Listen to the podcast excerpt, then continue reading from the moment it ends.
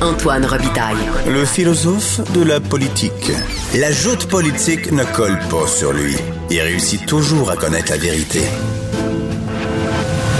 Vous écoutez là-haut sur la colline.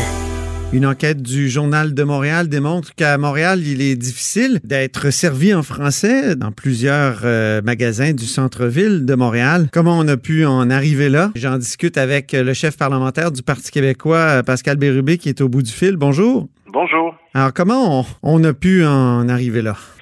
Ben, depuis des années, on réalise que à Montréal, mais pas seulement à Montréal, à Laval aussi, dans la grande région métropolitaine, l'usage du français décline. Et une de ces manifestations, c'est comme langue d'accueil dans les commerces. Alors, euh, il y a un rapport de l'OQLF qui nous a révélé que la langue d'accueil euh, passait pour le français de 84% à 75% en seulement quelques années. Et moi, ça me préoccupe depuis longtemps et, j'ai voulu en 2017, euh, comme leader parlementaire de l'opposition, poser un, un, geste fort et ça a donné euh, comme résultat cette euh, fameuse motion dite du bonjour aïe, communément appelée ainsi. Oui. Qui se voulait un rappel euh, de l'Assemblée nationale, unanime, que l'accueil doit se faire avec un magnifique mot de la langue française qui est bonjour. Hmm. Moi, j'avais observé ça de différentes façons depuis des années. Ma conjointe habite à Montréal, je suis souvent aussi. Et on, on est passé de bonjour à bonjour aïe, à parfois aïe bonjour, et là, ce que je crains, c'est qu'à terme, ça puisse devenir seulement aïe. Et je ne crois mhm. pas que c'est souhaitable.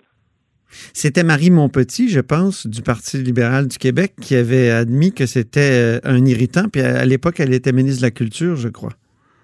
Oui, effectivement, elle avait eu cette position-là et cette motion se voulait un, un test pour mesurer l'intérêt de l'ensemble des formations politiques quant au dossier de la langue. Et c'était particulier parce que j'en avais eu l'idée, j'avais j'avais fait cette proposition-là à mon caucus. Jean-François Lisée et moi avions rédigé la, motion qui était assez complète.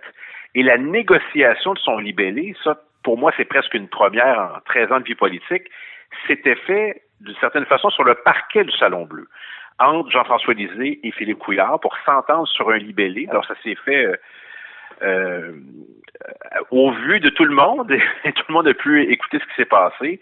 Et depuis ce temps-là, on parle beaucoup de cet enjeu-là. Et le rapport de l'OQLF auquel je fais référence est arrivé après, a confirmé cette, cette perception, cette conviction qu'on avait.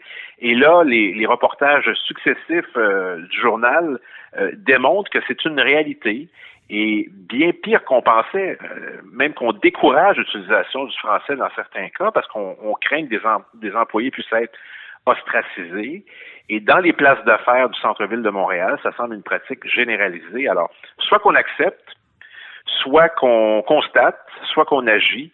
Et au Parti québécois, on est définitivement du camp de ceux qui veulent agir. Qu'est-ce qu'il faut faire? Il nous tarde. Ben, d'abord, euh, il nous tarde de connaître le plan dit costaud du ministre responsable de la langue française, parce que ça fait depuis au moins septembre 2019 qu'on nous annonce de façon successive euh, l'arrivée d'un plan qui n'arrive pas. Alors moi, j'aime mieux juger les œuvres qu'on nous présente le plan, puis on pourra juger du courage politique.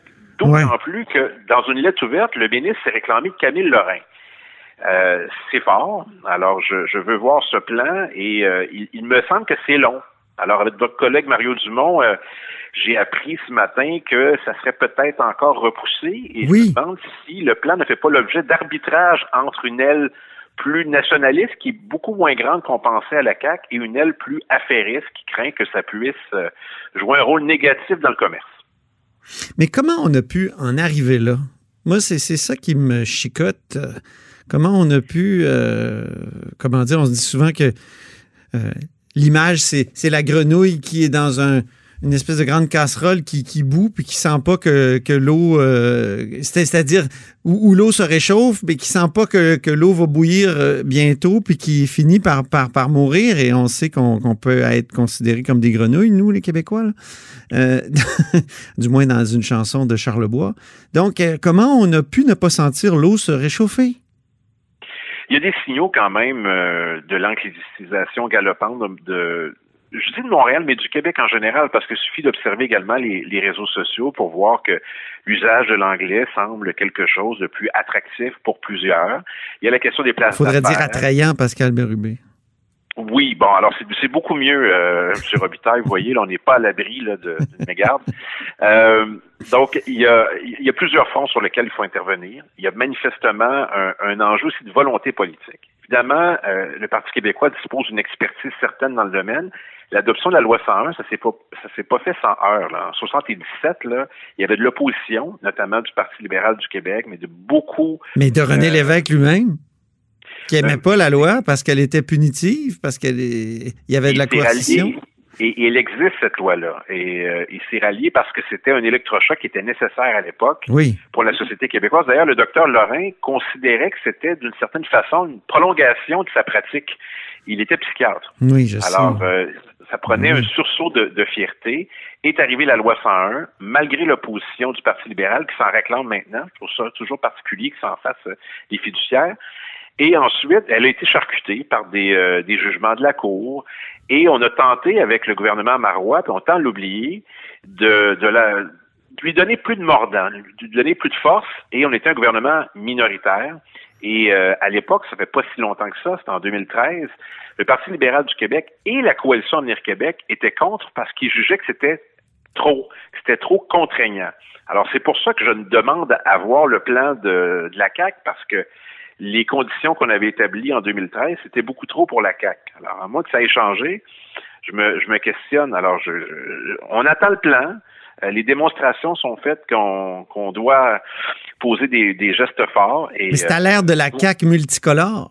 C'est à l'ère de la CAC euh, qui n'avait pas encore fait son tournant de 2015 nationaliste. Ben, autoproclamé nationaliste, parce que pour l'instant, les des gestes nationalistes, là, on, les cherche. Quand, quand je, on pense que la CAC euh, classifie la laïcité dans la colonne du nationalisme, je pense que c'est ça devrait pas être là. La laïcité, c'est un choix de société qu'on fait de séparer la religion du politique. C'est ça. Mais la langue, c'est le vrai test.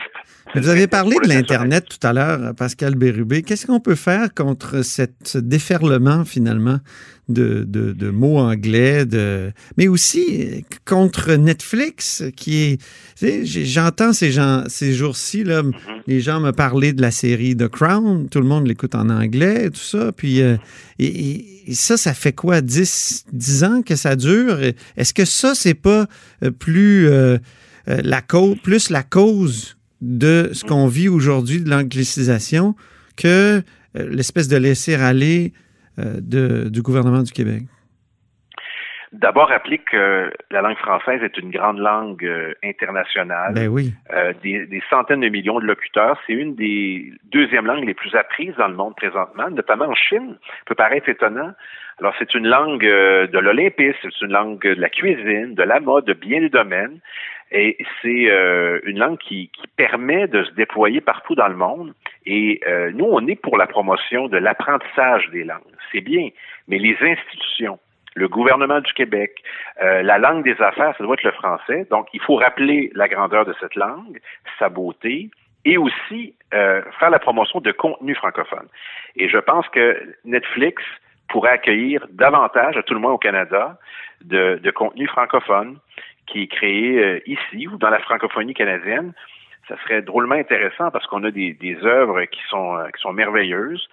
Ça passe par ça. Et il y a aussi ben, euh, la, la, promotion qu'on en fait sur les médias comme, comme la télévision, par exemple, de mettre en valeur le français, de, de valoriser ceux qui parlent bien français aussi. Et parfois, j'ai l'impression qu'on tend à ostraciser davantage les, des, gens qui, ont un souci de la langue au lieu de les féliciter, au lieu de s'en inspirer. Mhm. Et c'est un c'est un combat qui, euh, qui est constant pour le Québec. Et si on, ne pose pas de gestes, ben, ce qui nous guette, c'est la louisianisation du Québec. Et ça, c'est pas souhaitable. Mhm. Et euh, les, francophones hors Québec euh, sont déjà euh, confrontés depuis des dizaines et des dizaines d'années à cette marginalisation du français. Et je ne souhaite pas que ça arrive au Québec. Et c'est pas ringard de parler de la langue. Moi, c'est euh, un, enjeu qui est fondamental dans mon engagement politique. Et, j'espère que ce sera partagé par le gouvernement euh, du Québec. Mais encore une fois, j'ai posé des questions au premier ministre sur cet enjeu-là. Je lui ai demandé, par exemple, est-ce qu'on peut assujettir les entreprises de moins de 50 employés à la loi 101? C'est un refus catégorique. Alors déjà, j'ai pas beaucoup d'espoir que la loi 101 sera plus forte, sera plus mordante, ou sera plus euh, adapté à notre réalité euh, québécoise de 2020. Mais, mais, une loi peut-elle renverser l'espèce de mouvement actuel Pas vers seulement une loi. Pas seulement une loi, mais je vais donner un exemple sur la langue d'accueil, par exemple. L'OQLF fait déjà euh, des enquêtes, par exemple, sur l'affichage, sur les menus, sur un certain nombre d'enjeux. Est-ce qu'on pourrait envisager que l'OQLF fait également le genre d'enquête qu'a fait ce journaliste du journal? Je donne cet exemple-là. Un autre exemple, Tourisme Montréal, qui est financé euh, en grande partie par le gouvernement du Québec, notamment par la taxe sur l'hébergement, peut jouer un rôle de promotion de l'accueil en français. On y gagne. C'est l'originalité de Montréal. D'ailleurs, comme ministre du Tourisme, quand j'ai fait euh, une mission euh, commerciale à New York, ce qu'il me disait, c'est que la, la, force de Montréal, c'est le fait français. Il disait, It's Europe without the jet lag.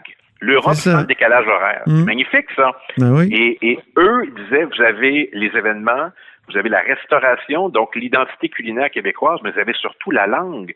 Et on a le Québec à proximité et on aime entendre le français à Montréal. Et c'est une langue raffinée, le français. Alors, les gens qui, qui parlent le français aux États-Unis se distinguent aussi. Alors, Tourisme Montréal, je pense, peut jouer un rôle euh, important aussi. Et on pourrait le jouer de façon euh, positive, c'est-à-dire que est-ce qu'on pourrait s'imaginer qu'à l'image, par exemple, euh, des, euh, des, classifications touristiques, on pourrait certifier que dans telle entreprise, nous accueillons en français, nous parlons français, nous avons toujours des gens qui sont disponibles pour parler français. Alors, ceux qui se qualifient pas à cette classification ben, auraient à justifier. Alors, on fait une promotion de façon positive. C'est des idées que j'ai depuis depuis euh, quelque temps qui m'apparaissent intéressantes à mettre en jeu. Bien, ben merci beaucoup, Pascal Birubé. Merci beaucoup, M. Robitaille. Pascal Birubé est chef parlementaire du Parti québécois. Et c'est tout pour La Haut sur la Colline aujourd'hui. N'hésitez surtout pas à diffuser vos segments préférés dans vos réseaux et revenez-nous demain.